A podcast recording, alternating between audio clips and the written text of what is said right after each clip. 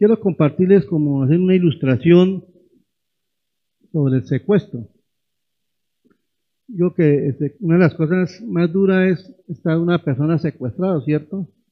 Y, es una de las cosas que se ha vivido mucho en este país, el, secuestro por X o Y formas. Y si uno dijera, ¿quién le gustaría ser secuestrado? Nadie, ¿no? Es un mundo difícil. Pero yo puedo contar una experiencia de un familiar que fue secuestrado. Y, eso fue muy duro para la familia. Y sabe lo que es perder la, libertad, que usted pueda desplazarse, salir para donde quiera y, y, estar secuestrado prácticamente, no sé si fue un mes o tres semanas. Y fue un momento muy duro. Y tuvo que pagarse un rescate para que pudiera salir libre. ¿Sí? Y muchas veces eso es lo que nos pasa a nosotros como cristianos. Vivimos a veces secuestrados en nuestros pecados, en nuestros delitos. Y cuando sabemos nosotros que Cristo nos hizo libres, Cristo nos liberó de, ese secuestro del pecado, hermano. Y algo que lo que hemos venido estudiando en la, en la carta de, de, de, Gálatas es eso, que los Pablo se había esforzado por enseñarles el Evangelio a ellos con puro, o sea, limpio, y ellos estaban dejando contaminar y están como volviendo a sus antiguos caminos, a sus, a sus pecados, o sea, estaban volviendo a ser secuestrados o, o presos por el mismo pecado. Pero hermanos, en, la historia que yo les conté a mi familiar, él pagó un precio. Y lo dejaron libre. Pero hermanos, nosotros tenemos que dimensionar cuál es el precio que pagó nuestro Señor Jesucristo por nosotros. ¿Fue con precio de qué? De sangre. De sangre. Dio su vida para que cada uno de nosotros, los que estemos acá, podamos gozar y tener la esperanza de una vida eterna en Cristo Jesús. Amén.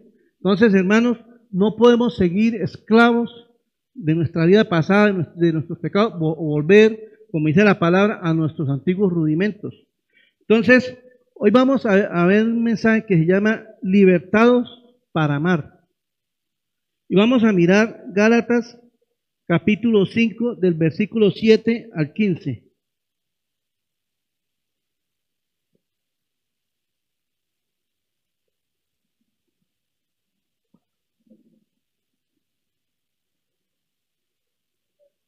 Amén. Vosotros corrías bien. ¿Quién os estorbó para no obedecer a la verdad? Esta, esta persuasión no procede de aquel que os llama.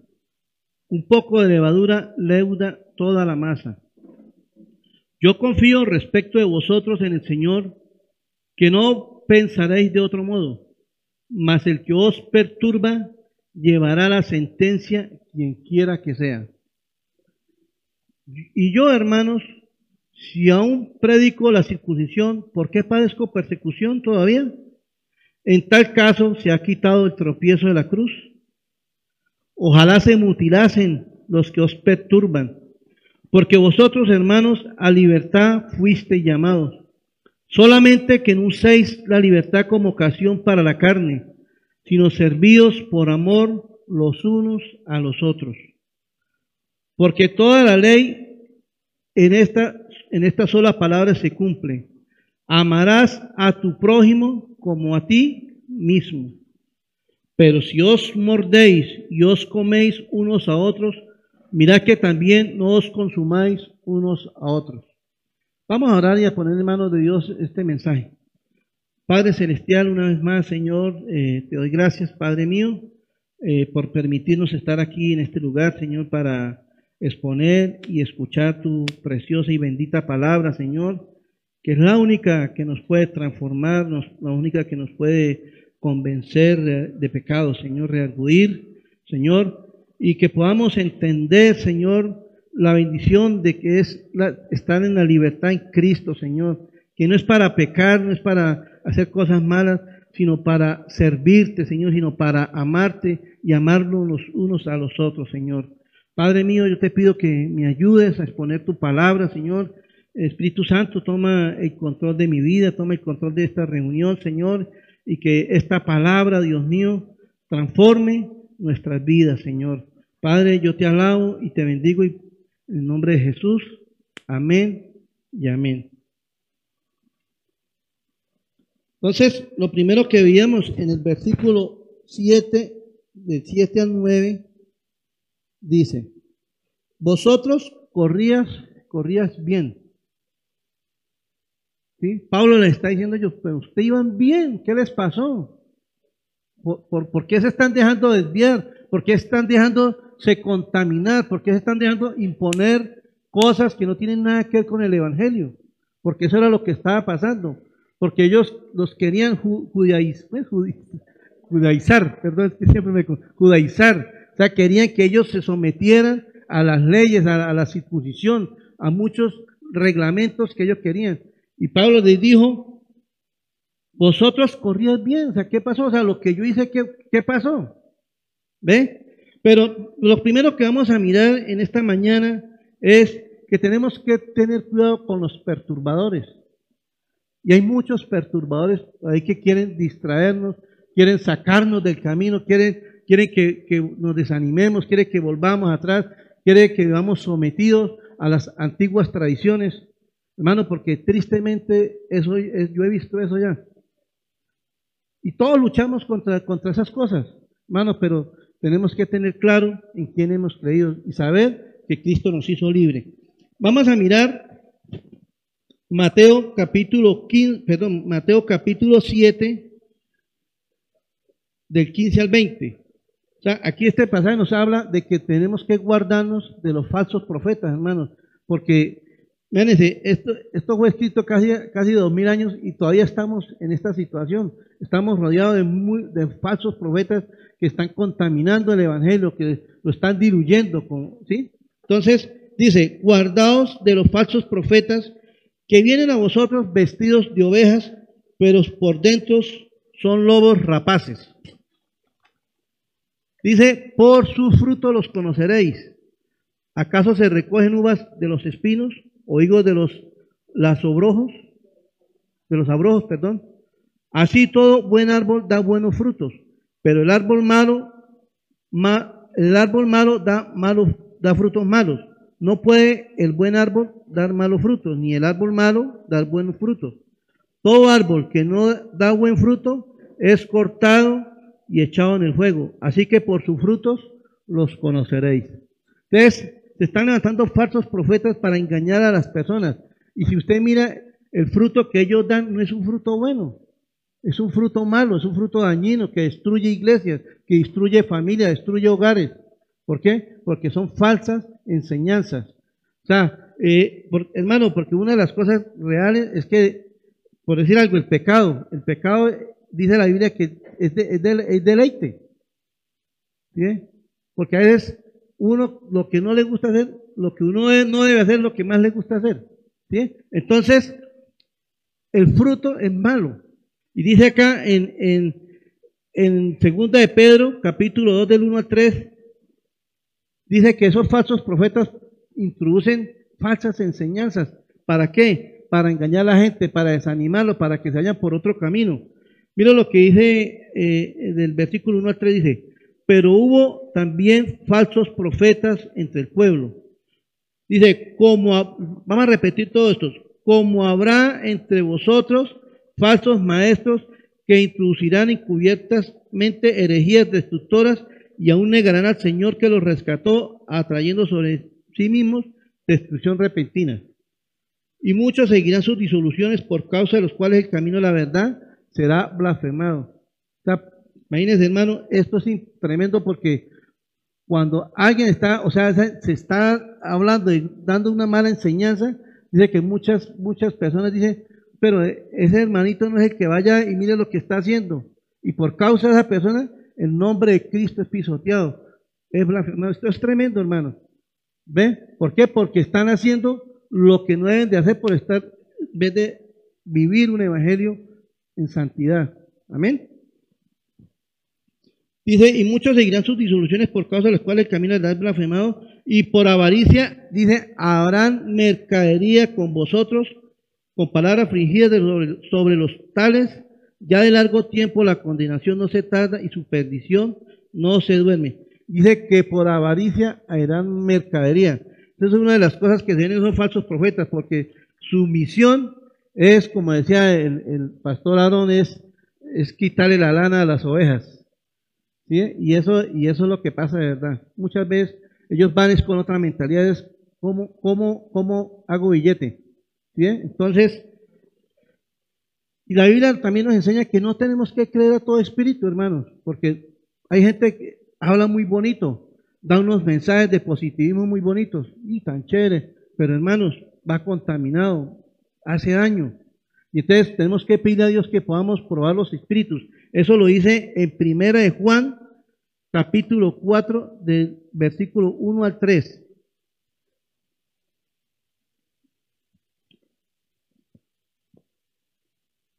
Amados, no creáis a todo espíritu, sino probad los espíritus si son de Dios.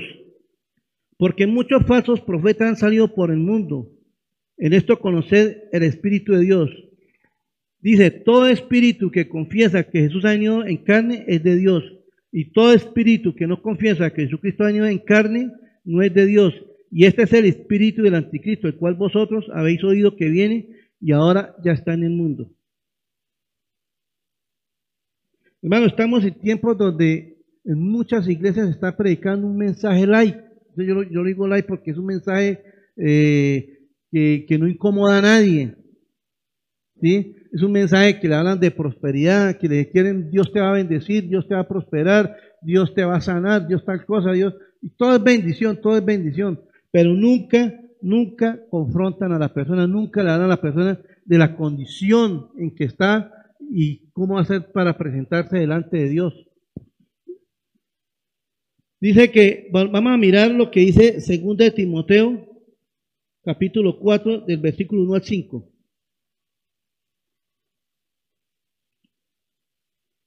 Mira lo que decía el apóstol Pablo a su hijo amado Timoteo, que era su fiel discípulo.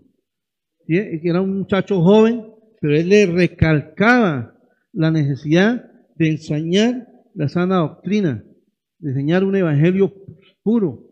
Entonces dice, te encarezco delante de Dios y del Señor Jesucristo, que juzgará a los vivos y a los muertos, y en su manifestación y en su reino.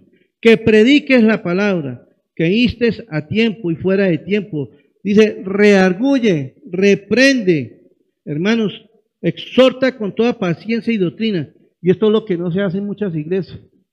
No se exhorta ni se reprende. Pero reprender no es, no es maltratar a las personas, sino en el amor de Cristo. Amén. Exhorta con toda paciencia y doctrina, porque vendrán tiempos cuando no sufrirán la sana doctrina, sino que teniendo comezón de oír, se amontonarán, se amontonarán maestros conforme a sus propias concupiscencias, y apartarán de la verdad el oído y se volverán a las fábulas. Pero tú sé sobrio en todo soporta las aflicciones y haz la obra evangelista, cumple tu ministerio. Dice que se apartarán de, la verdad el oído y volverán a las fábulas. Hermanos, a mí me entristece, yo digo la verdad, a mí me gusta torturarme a veces, escuchando predicadores que no enseñan la sana doctrina, para ver quién es lo que habla. Pero tristemente, el Evangelio lo han vuelto como una fábula puras historias. Y no es que imagínense que el man Jesús y que tal y, que pasó por allí, que, o sea, hermanos, eso no es así. O sea, di, devuelven fábulas y claro, y la gente está chévere y ustedes, pero hermanos, lo que hacen es envolverle la mente a uno, pero usted realmente cuando sale, no sale edificado, no sale confrontado, no sale transformado por el poder de la palabra. ¿Por qué? Porque ha escuchado un evangelio diluido. Vamos a mirar lo que dice en Gálatas, en el capítulo 1, versículos 7, 8. Mira lo que dice tanto. Dice que cualquier mensaje diferente al Evangelio no salva. Vamos a mirar en Gálatas capítulo 1, versículos 7, 8. Dice, no que haya otro, no, es, no que haya otro, sino que haya algunos que os perturban y quieren pervertir el Evangelio. Mas si aún, más si aún nosotros, un ángel del cielo, os anunciare otro Evangelio diferente del que os hemos anunciado, sea anatema. Sí, hermanos. Y, más adelante, en, este mismo, empezando el capítulo 2, ahí habla que cuando Pablo fue a, a, Jerusalén a encontrarse con, los apóstoles para, para, mirar si lo que él estaba enseñando era lo mismo que estaban enseñando ellos, porque, porque se estaban levantando muchas cosas, muchas confusiones. ¿Sí? Y Pablo, ¿por qué? Porque él era muy celoso de la doctrina, él era muy celoso porque era un hombre que conocía el Antiguo Testamento y conocía la revelación de la palabra a través de Cristo. ¿Ve? Y entonces, o sea, no hay, el Evangelio es uno solo, que es arrepentirnos de nuestros pecados y creer en, en Cristo y saber que vamos a tener esperanza de algún día estar en la presencia de Él.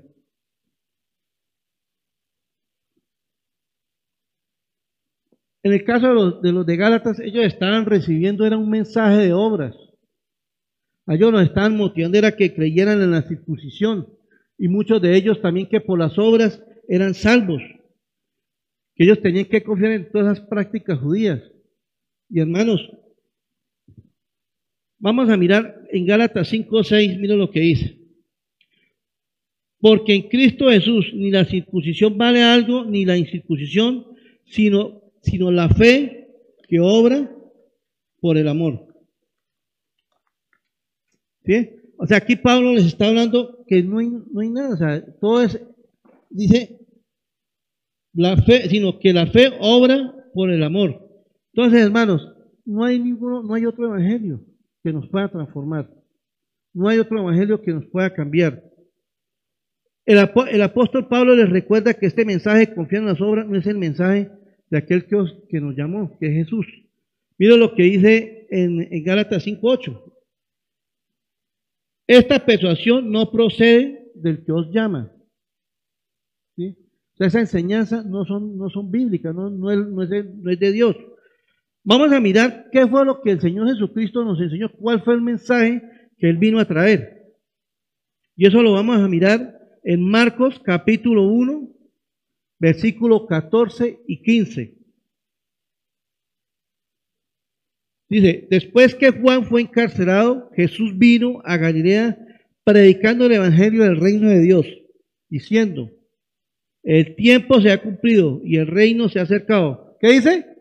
Arrepentidos y creer en el Evangelio. Hermano, ese es el Evangelio.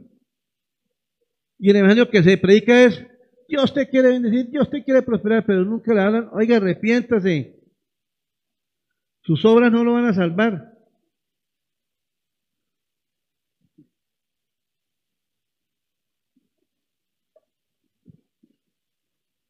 dice que hay personas que piensan que de pronto que porque están en la iglesia, porque oran, que porque leen la Biblia, que porque hacen obras, porque hacen cosas buenas, Hermano, eso no nos salva. O sea, hermano, nosotros tenemos que tener claro que la salvación no es por obras. O sea, nosotros nunca, nunca podremos alcanzar el favor de Dios. eso tenemos que tener claro. Por más que yo quiera portarme bien, por más que yo quiera ser buena gente, por más que yo quiera ser, hermano, eso, eso no me hace salvo. Tenemos que tener claro que la salvación fue por gracia. ¿Sí? Fue un regalo que Dios nos dio a nosotros. O sea, Él le plació que Consuelo, Ernesto, cada uno de los que estamos acá, seamos salvos y hemos creído en el Evangelio y hemos creído en Él como nuestro único y suficiente Salvador.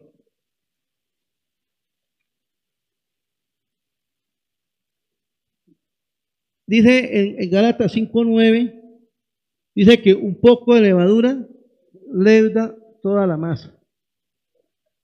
Hermano, ahorita hay muchos predicadores que están predicando un, evangelio motivacional o, de positivismo, ¿sí? En nuestras fuerzas. Pero hermanos, es un, es un evangelio dañino. ¿Por qué? Porque hermano, cuando usted, usted sale contento y sí, yo soy positivo, me va bien, yo creo, yo lo creo, lo recibo. Pero hermano, cuando pasa el tiempo y eso que usted creyó que iba a pasar nunca pasa, ¿usted cómo se siente? Frustrado, engañado. ¿Ve? Por eso, ¿por qué? Porque es un, un evangelio contaminado. Y por lo menos dice, dice en el versículo no dice, un poco de levadura leuda toda la masa. Dice que la, levadura es algo que le echan a, la masa, ¿para qué? Para que se crezca, para que el pan se ponga bonito, se ponga de buen sabor, ¿cierto? Entonces cuando con una poquito de levadura que le echan a la masa, dice que toda la masa se crece. Y así es, así es en, la Biblia, la masa, eh, perdón, la levadura quiere decir como contaminación, quiere decir pecado. Eh, vamos a mirar, eso no, no, está en eh, Mateo capítulo 16. Mateo capítulo 16, versículo del, 10, del 6 al 12.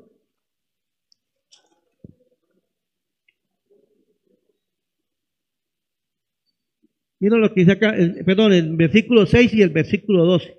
Dice, mirad, guardados de la levadura de los fariseos y de los saduceos.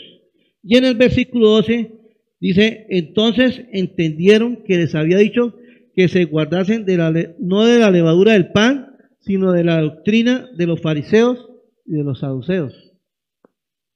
Eso es lo que le estaba diciendo el Señor. Yo pensó que era que le estaba diciendo que, que por el pan, no, era por la mala enseñanza, que tuviera pilas de esas personas. ¿Por qué? Porque los fariseos enseñaban que tocaba cumplir la ley, mejor dicho, al pie de la letra. Y los saduceos, que, ah, y que no había resurrección. Nada esas cosas.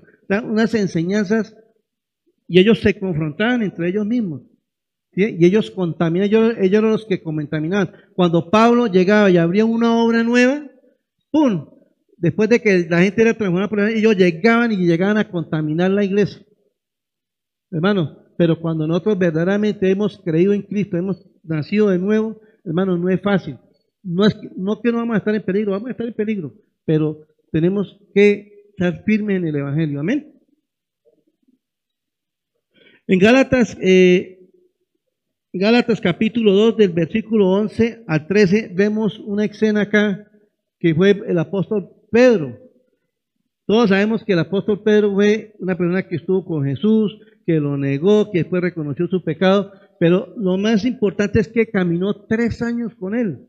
Él conocía, él conocía todas las enseñanzas del Señor, pero con ser de eso, ¿qué pasó? Se iba dejando contaminar, se iba dejando llevar por los falsos maestros que estaban levantando. ¿Por qué? Porque querían eh, que la gente se circuncidara, que cumplieran la ley, para que ellos puedan ser salvos. Imagínense esa doctrina. Y, Pablo, y, Pedro estaba cayendo de eso. Pablo, que no era de los doce, pero que tuvo la revelación de Cristo, que el mismo Señor le mostró el Evangelio, él fue y lo confrontó. Vamos a, vamos a leerlo. Pero, pero cuando Pedro vino a Antioquía, le resistí cara a cara porque era de condenar. Pues antes que viniese alguno de parte de Jacob, comía con los gentiles. Pero después que vinieron, se retraía y se apartaba porque tenía miedo de la circuncisión. Y en su simulación participaban también los otros judíos, de tal manera que aún Bernabé también fue arrastrado por la hipocresía de ellos. Imagínense, Bernabé también fue contaminado. hermanos, la, levadura contamina, o sea, digamos en el pecado, ¿no? Viéndolo al pecado, o sea, eso contamina toda una iglesia. Una falsa doctrina puede contaminar una iglesia. Y por eso es que muchas personas, cuando muchas personas que han enseñado falsas doctrinas, terminan yéndose y destruyendo iglesias enteras. Vamos a mirar lo que dice en 2 de Timoteo, capítulo 2, versículos 16 al 18.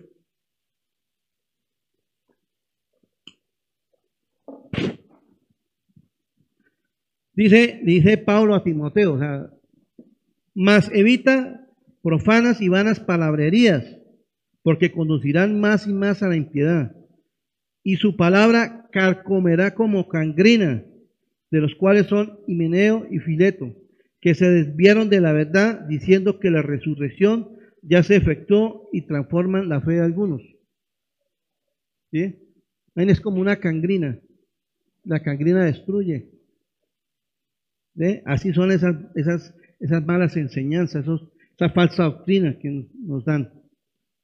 Y el Señor nos recomienda a través de Pablo en Colosenses capítulo 2, versículo 8, dice que miremos que nadie nos engañe, hermanos, tenemos que estar alertas, tenemos que ser atalayas, tenemos que escudriñar la palabra. Dice, mirad que nadie os engañe por medio de filosofías y huecas sutilezas, según las tradiciones de los hombres, conforme a los rudimentos del mundo y no según Cristo. Hermano, tenemos que estar escudriñando las escrituras, hermano.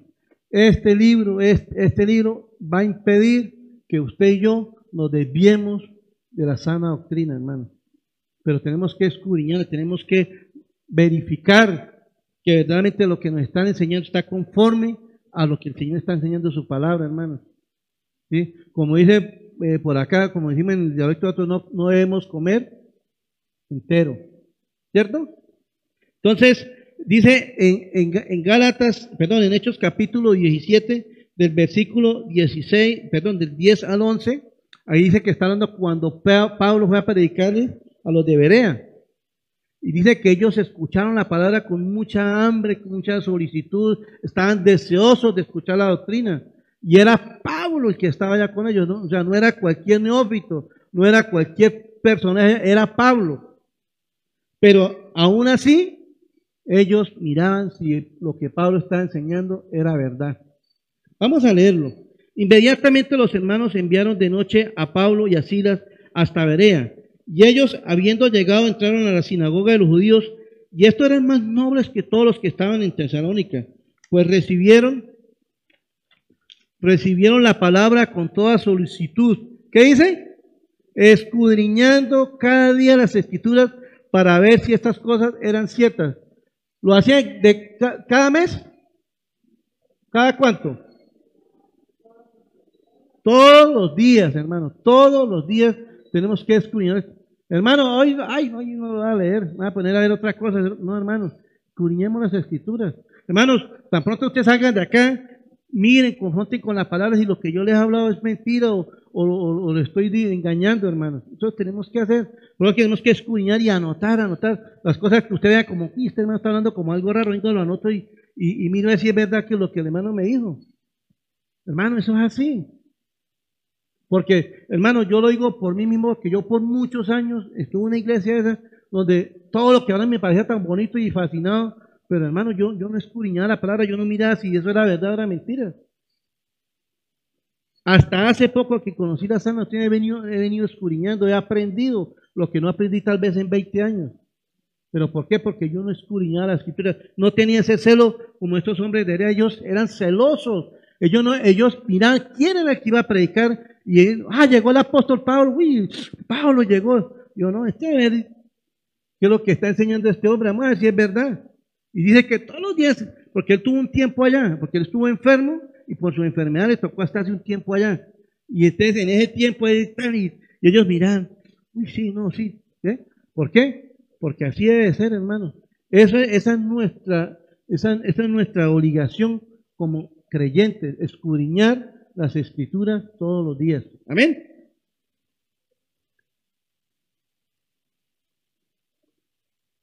Vamos a mirar eh, Primera Timoteo capítulo 6 del versículo 3 al 5.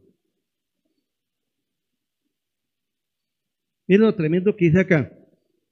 Si alguno enseña otra cosa y no es conforme a las sanas palabras de nuestro Señor Jesucristo y la, y la doctrina que es conforme a la piedad, está envanecido, nada sabe, delira acerca de las, cuestiones necias, perdón, de cuestiones y, y contiendas de palabras, de las cuales nacen envidias, pleitos, blasfemias, blasfemias, malas sospechas, disputas necias de hombres corruptos de, entendimiento y privados de la verdad.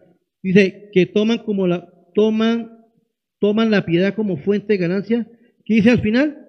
Apártate de los tales. Amén. Entonces, Pablo era una persona que estaba preocupado por eso. Porque hermanos, o sea, él no quería que, la gente se volviera atrás. Y, eso es lo que hemos venido enseñando a través del estudio de este libro. ¿sí? La pureza del Evangelio. Acuérdense que ese es el título de toda la serie. Defendiendo la pureza del Evangelio. Hermanos, y eso es lo que tenemos que mirar. Vamos a mirar el segundo punto. Dice, habrá una sentencia para los perturbadores hermanos, tristemente esas personas o esos falsos maestros que se han aventado, ellos van a recibir su recompensa. Si ellos no se arrepienten. Vamos a mirar del versículo 10 al 12 en Gálatas 5.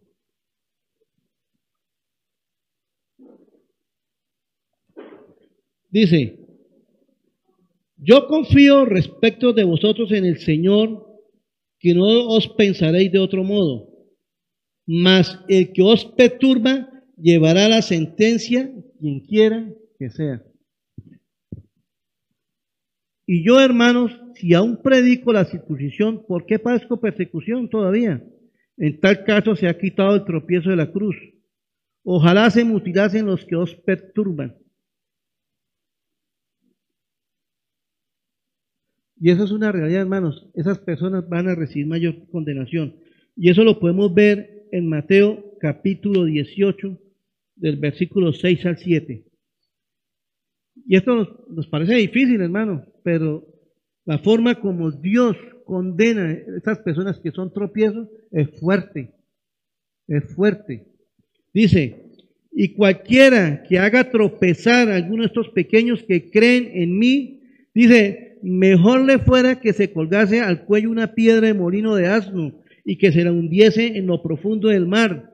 Ay del mundo por los tropiezos, porque es necesario que vengan tropiezos, pero hay de aquel hombre por quien vienen los tropiezos. Hay de aquel hombre. Hermanos, es una responsabilidad de nosotros como predicadores enseñar el Evangelio como es, porque nosotros tendremos que darle, rendirle cuentas a Dios de cada una de las cosas que nosotros enseñemos acá. Y hermano, yo les confieso, para mí es un temor predicar. Yo cuando, cuando tengo que preparar el mensaje, hermano, yo ni duermo casi, le digo, soy sincero. Mi esposa es testigo de eso. Porque yo no puedo llegar aquí a, a, enseñarles un, evangelio online, un evangelio. Tengo que enseñar lo que, lo que el Señor me está, está hablando ahí clarito. O sea, eh, el evangelio es uno solo. Pero hermano, es una responsabilidad de nosotros. Ahora, cuando nosotros tengamos la oportunidad no solamente predicar aquí en el público, sino predicarle a alguien, no es hablarle motivacionalmente a la gente, sino decirle, hermanos, pilas, que usted está al punto de caer al abismo. No le dé miedo decirle eso a la gente, hermanos. No le dé miedo decirle eso a la gente. Porque hay gente que dice, ay, hermanos, todo es que, hermano, yo tengo un familiar enfermo, me gustaría que fuera a orar por ella así, así Dios lo sana. Y, desafortunadamente hay que va gente allá y, vas a reprender y a hacer yo no sé qué cosas, hermanos, pero no le hablan el Evangelio. Porque más que la sanidad física, porque hermano, el, el, que tiene la última palabra de que si una persona parte o no parte esta tierra es Dios. Así por más que nosotros nos despeluquemos orando y pidiéndole al Señor misericordia y que el Señor sana, pero si el Señor no quiere, hermanos, ¿qué es lo que hermano interesa cuando le vayamos a hablar a un enfermo? Hermano, preguntarle, hermano, ¿su familiar conoce el Evangelio? No, hermano, y hermano, de una, vamos y le predicamos el Evangelio. Y ya si el Señor lo quiere sanar, amén. ¿Sí o no? Pero la, la sanidad más importante es que puedan ser salvos, que no vayan a caer al infierno, hermano, a la condenación eterna. Vamos a mirar lo que dice Dice, los falsos profetas recibirán un juicio horrible por parte de Dios por su pecado. Y eso lo vemos en Segunda de Pedro, capítulo 2, del versículo 12 al 17.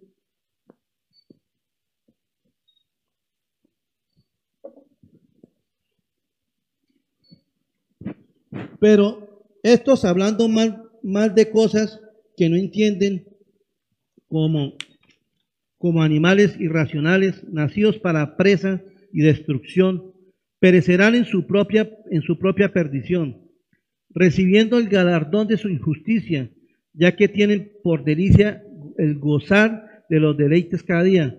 Estos son, estos son inmundicias y manchas, quienes aún mientras comen con vosotros se recrean en sus errores. Dice, mira, mira, mira, mira lo que tienen estas personas. Tienen los ojos llenos de qué? De adulterio. No se sacian de pecar. Se usen a las almas inconstantes, a las que son débiles, a las que no están firmes en el Evangelio. Dice que las seducen. Tienen el corazón habituado a la codicia y son hijos de maldición. Han dejado el camino recto y se han extraviado siguiendo el camino de Balaán, hijo de Beor, el cual amó el premio de la maldad y fue reprendido por su iniquidad, pues aún pues a una muda bestia de carga, hablando con voz de hombre, refrenó la locura del profeta. Dice, estos son fuentes sin agua y nubes empujadas por la tormenta, por las cuales, mira lo que dice acá tan tremendo, por las cuales la más densa oscuridad está reservada para siempre para estas personas. ¿Sabe? Y yo estuve mirando qué quiere decir la densa oscuridad. Está diciendo el, literalmente el infierno. Así es sencillo. Ay, hermano, el infierno es aquí. ¿Qué más infierno que, que vivo con mi mujer? Sí, hermano. Hay gente que lo escuchado decir eso. Pero el infierno es real, hermano, es real. Es real. Mire, yo, yo me, acuerdo de una señora que murió. Yo estaba muy, muy, muy niño, en el pueblo donde yo soy. Yo me acuerdo que esa señora cuando estaba agonizando, esa señora le pusieron un palomito, eso me acuerdo ahí que palomito, para qué, un pichoncito, que para calmar.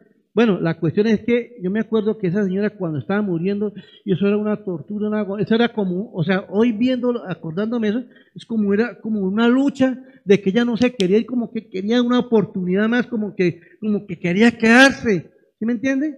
Y esa, esa lucha como me voy o no me voy. ¿Bien?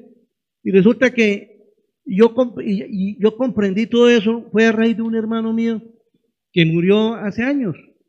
Ya él conoció el Evangelio, Dios tuvo misericordia de él y él conoció el Evangelio.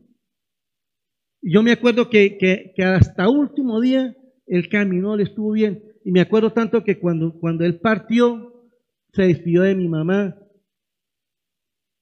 se despidió de nosotros, le pidió la bendición. Y yo me acuerdo que las últimas palabras que él dijo, Señor, llévame, estoy contigo. O sea, la paz con la que él murió, hermanos. Porque él ya sabía para dónde iba. Él ya sabía dónde iba a estar, hermano.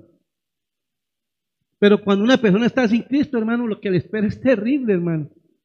Y tenemos que luchar por eso para que podamos compartir el Evangelio a nuestra familia, a nuestros vecinos, amigos, hermanos, que para pedirle a Dios que tenga misericordia para que no vayan a perderse. Amén.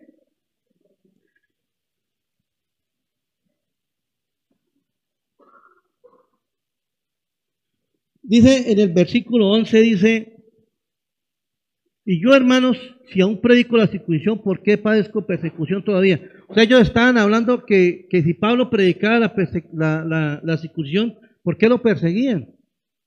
¿Sí? pero resulta que lo que está era, era predicando el Evangelio y resulta que el Evangelio es tropiezo para aquellos que no quieren arrepentirse. Les molesta. ¿sí? Y, desafortunadamente cuando las personas, cuando las personas creen que la salvación es por obras, por, por, por, por las cosas que ellos hagan, ustedes no les gusta que le hablen nada. Hermano, arrepiéntase que usted es un adúltero. Lo que le pasó a, a, Juan el Bautista cuando le habló al, al, rey Herodes. Este hombre lo confrontó. Oiga, usted está con la mujer de su hermano, arrepiéntase. Y ese fastidió. ¿Y qué hizo? Le mandó a cortar la cabeza. Hermanos, es así. el evangelio, el evangelio fastidia a aquellos que no quieren arrepentirse. Pero aquellos que hemos creído nos da vida eterna, hermano, en Cristo Jesús. Bien. Entonces, dice que, dice, mira lo que dice acá, para los judíos, la idea de la salvación por la fe en Jesús crucificado. Para los judíos, la idea de la salvación por la fe en Jesús crucificado y sin necesidad de, hacer, de hacerse judío y someterse a la ley de Moisés, eso era una ofensa. ¿Por qué? Porque eso es lo que ellos están enseñando. enseñando. Ah, ¿usted quiere, ser, usted quiere ayudarse a ser salvo? No solamente es creer en Cristo, es circuncidarse, es cumplir todos los diez mandamientos. Y hermano, y lo más tremendo es que la Biblia dice que con una sola, con un solo ley que usted no cumpla, dice que perdió todo lo que hizo. Echa por el piso todo. Hermano, porque la ley es imposible cumplir humanamente. Somos débiles. Solamente a través de Cristo lo podemos hacer. Mira lo que dijo un predicador. El Evangelio aplasta el orgullo humano. El Evangelio destruye nuestra justicia propia y nos deja sin argumentos para jactarnos delante de Dios. Hermano, nosotros no nos podemos jactar delante de Dios para nada. Simplemente tenemos que decir, Señor, cada día, Señor, tenga misericordia de mí. Ayúdame a hacer lo recto, Señor. Ayúdame a no desviarme.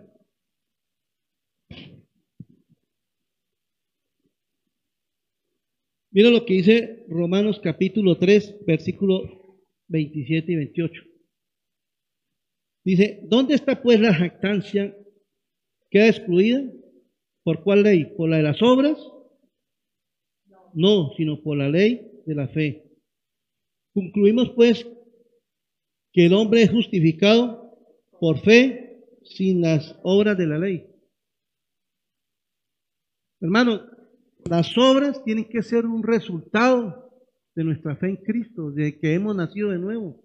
Un verdadero cristiano hace obras, pero esas obras no es para que Dios lo salve, no es porque por amor a las almas, por amor a Dios.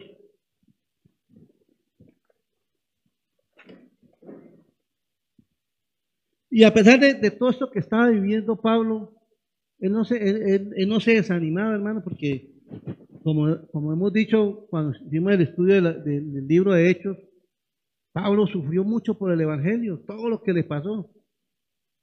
Pero así, aún así, él seguía predicando, él seguía, porque él sabía que era lo que le esperaba, tenía la esperanza, una vida eterna en Cristo Jesús.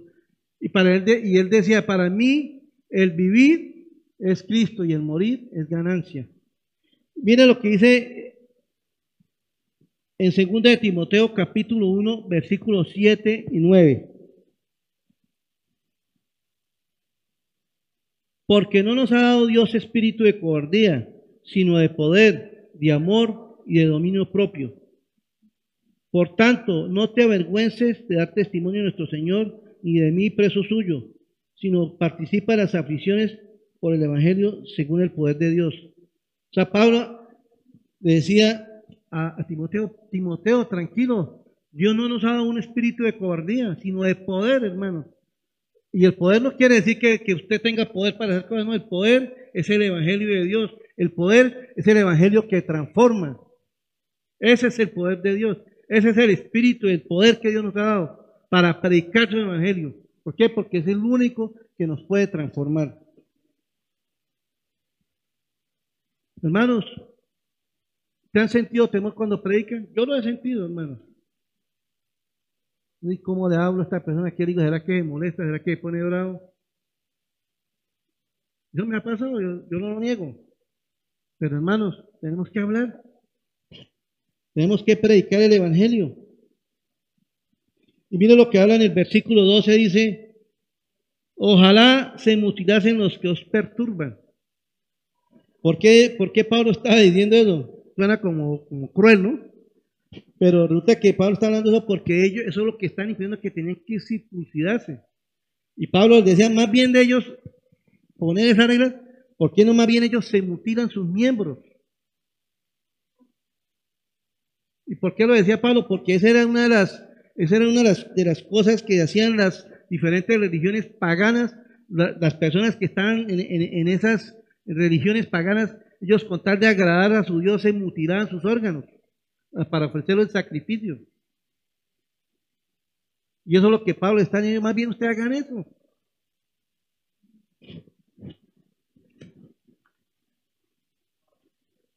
Después de esta fuerte exhortación, Pablo, vemos una vez más cómo les recuerda su libertad en Cristo. Vamos a mirar del versículo 13 al 15. Y aquí donde prácticamente está la esencia del Evangelio. ¿Para qué nos libró Dios? Para amar.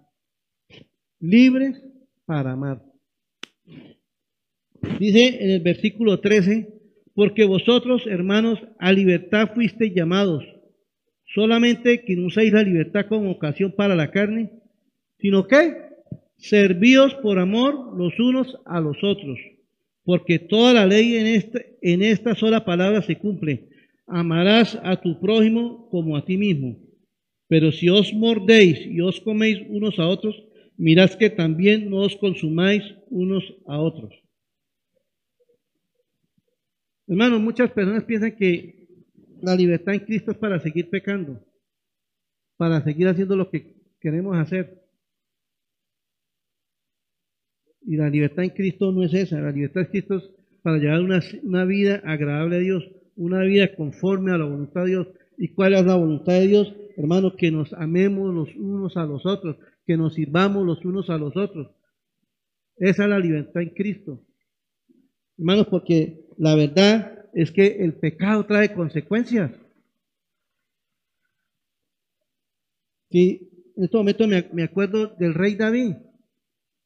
Dice que este hombre mató a una persona. En la guerra mató muchos, pero estamos hablando del pecado que él cometió.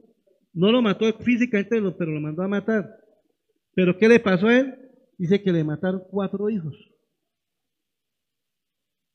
Cuando él se acostó con la mujer de este hombre, dice que se acostaron con todas las mujeres, la mayoría de las mujeres de, David. O sea, hermano, la consecuencia del pecado es terrible. A veces, por un deleite, hermano, se puede destruir un hogar, una familia. Y, en, vez de nosotros estar deleitándonos o, o nosotros como cristianos, hermano, porque es que tristemente hay cristianos que han caído en eso. Ah, no es que yo ya soy salvo, yo ya sé que Cristo me salvó por gracia y, yo ya soy salvo, y así yo me muero, yo voy a ser salvo. Hermanos, sí es verdad. Pero mientras usted esté aquí en la tierra y usted está haciendo lo malo delante de Dios, hermano, las consecuencias son duras por amor a esa persona. En, en Hebreos 12 dice que el Señor al que ama, disciplina, si no sería que como un hijo bastardo. ¿No les parece tremendo, ¿sí o no? Al que ama, disciplina. O sea, vamos somos salvos si hemos creído en el Evangelio. Pero hermanos, pero por nuestros pecados vamos a tener consecuencias. Entonces, en vez de eso, aprovechemos la libertad en Cristo para servirnos a los unos a los otros, servir en la obra del Señor, hermano, predicar el Evangelio, llevar la sana doctrina a las personas, hermano. Eso es lo que Dios quiere. El mejor ejemplo del servicio, ¿quién fue el mismo Señor Jesucristo? Mira lo que dice en Filipenses capítulo 2 del versículo 5 al 8. Haya pues en vosotros este sentir que hubo también en Cristo, en cual siendo en forma de Dios, no estimó ser igual a Dios como cosa de que aferrarse, sino que se despojó, se despojó a sí mismo, tomando forma de qué? De siervo hecho semejante a los hombres, y estando en la condición de hombre, se humilló a sí mismo, haciéndose obediente hasta la muerte y muerte de cruz. Hermanos, Dios no, Jesucristo no necesitaba venir a morir por nosotros. Pero Él lo hizo. Él no le importó, Él vino a enseñarnos qué es servir. Y Él se puso en la posición de siervo.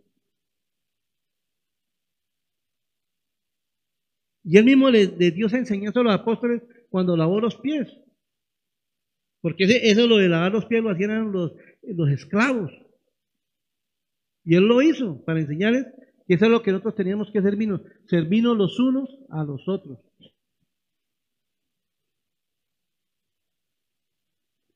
Y, lo que dice que, dicen en, en el versículo 14, ah, perdón, dice, vamos a mirar lo que dice Juan, primera de Juan, capítulo 2, versículos 9 al 11.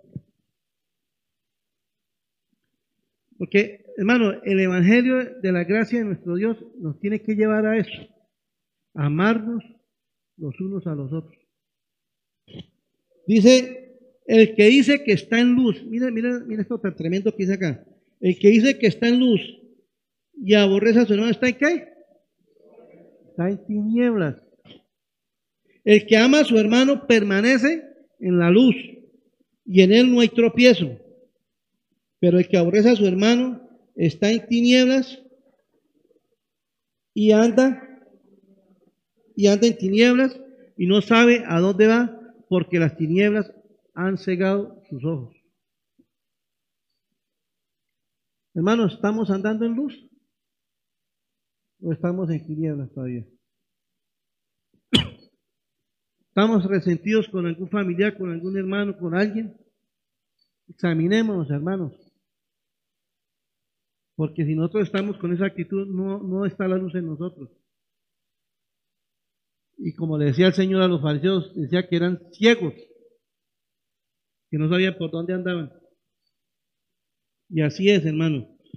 Tenemos que pedirle a Dios que nos dé un verdadero arrepentimiento que podamos amarnos. Y el mismo apóstol Pedro dijo, Señor, ¿cuántas veces tengo que perdonar a mi hermano?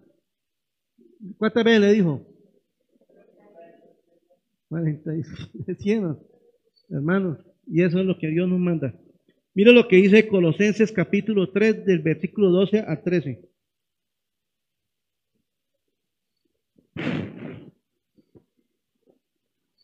Dice, Vestidos pues como escogidos de Dios, santos y amados, de entrañable misericordia, de divinidad, de benignidad, de humildad y mansedumbre, de paciencia.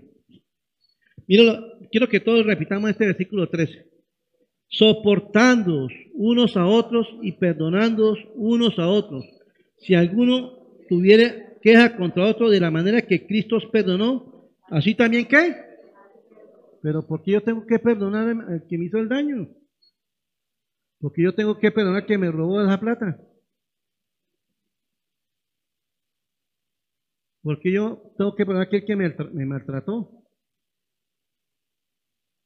Simplemente Jesús nos perdonó a nosotros siendo los más viles pecadores de esta tierra.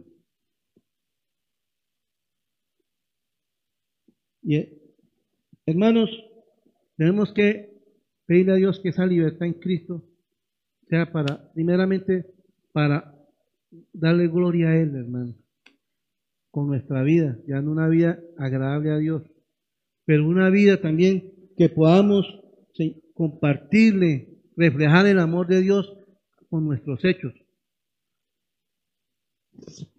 Si aquí hay alguna persona que de pronto ha creído el Evangelio por las obras, hermano, este es el tiempo que verdaderamente crea al Evangelio por la gracia de Cristo. Que entienda que Él murió en la cruz del Calvario por nuestros pecados, no porque hayamos hecho algo para merecerlos. Ese es el Evangelio, hermanos. Creer que Cristo murió y resucitó por nuestros pecados. Amén. Vamos, y si, si hermano de verdad que ha querido, se ha estado, un cuento, desviándose del camino, este es el tiempo para ponernos a cuenta con Dios y pidámosle a Dios que nos ayude. Y los que no, no han creído al Evangelio, arrepintámonos y creamos en el Evangelio. Amén. Vamos a darle gracias a Dios por esta palabra. Amado Señor, yo te doy muchas gracias, Dios mío, por tu gracia, Señor, para con nosotros. Señor, que sin merecer nada tuyo, Señor, tú nos salvaste, Señor. Pero, Señor, te queremos pedir perdón si, si nos hemos dejado desviar, Señor, y hemos tratado de distorsionar esa libertad que tú nos has dado, Señor, que es para darte gloria, Señor, para servirnos los unos a los otros en el amor. Señor, te pido que nos ayudes a ser esos hombres y mujeres conforme a tu corazón, a tu voluntad, Señor. Dios mío, Lávanos y límpianos con tu sangre en esta mañana, Señor. Te pedimos tu misericordia, Señor, y que nos ayudes a ser como esos hermanos de Berea, Señor, que escudriñaban las palabras día a día, Señor, para no dejarse confundir, Señor, para no dejarse llevar por las falsas enseñanzas.